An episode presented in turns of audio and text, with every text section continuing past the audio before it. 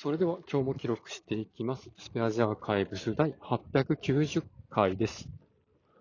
今日は6月6日、時刻は21時過ぎです。今日はですね、ちょっと会社で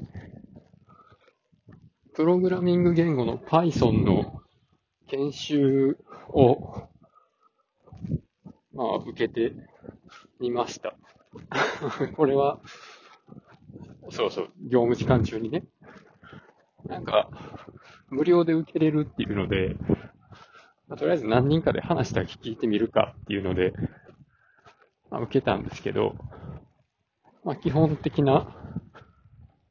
ほんまに基本の、まあ、変数の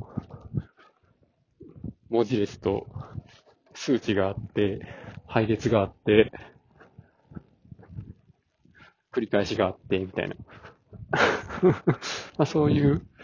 やつを聞いてですね。で、まああんまりプログラミングやったことないっていう人と一緒に受けてたんですけど、まあ、まあ Python だろうが VBA だろうが、社内で、まあ、そういうプログラムをなんか作れる人が増えてきたらいいですよね。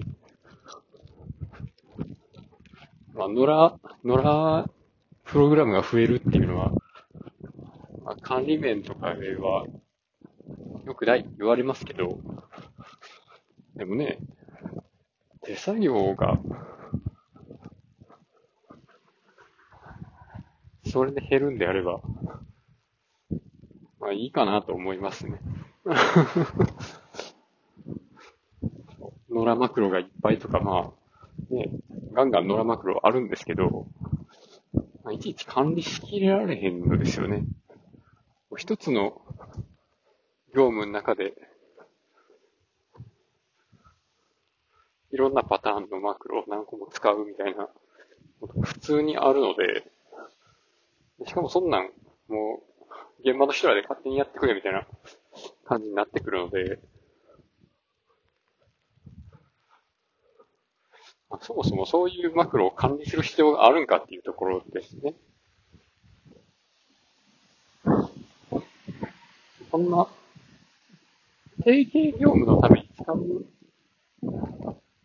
ものも、まあもちろんあるんですけど、ほんまもうなんか使い捨てみたいな、そういうのが結構あるので、使い捨てにできるぐらいのルを持ってる人が増えればいいなっていうところですね。まあ、ね、誰かが作ったらそれを引き継がなあかんとか、そういうのがあるから、野良だったら困ったりするわけで、まあなんかね、一回使って終わりとかやったら、もう、ね、あとはどうなろうが、何でも問題ないですもんね。まあ、っ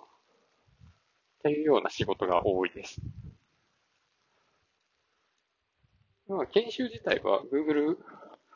コラボを使って、コラボラトリー。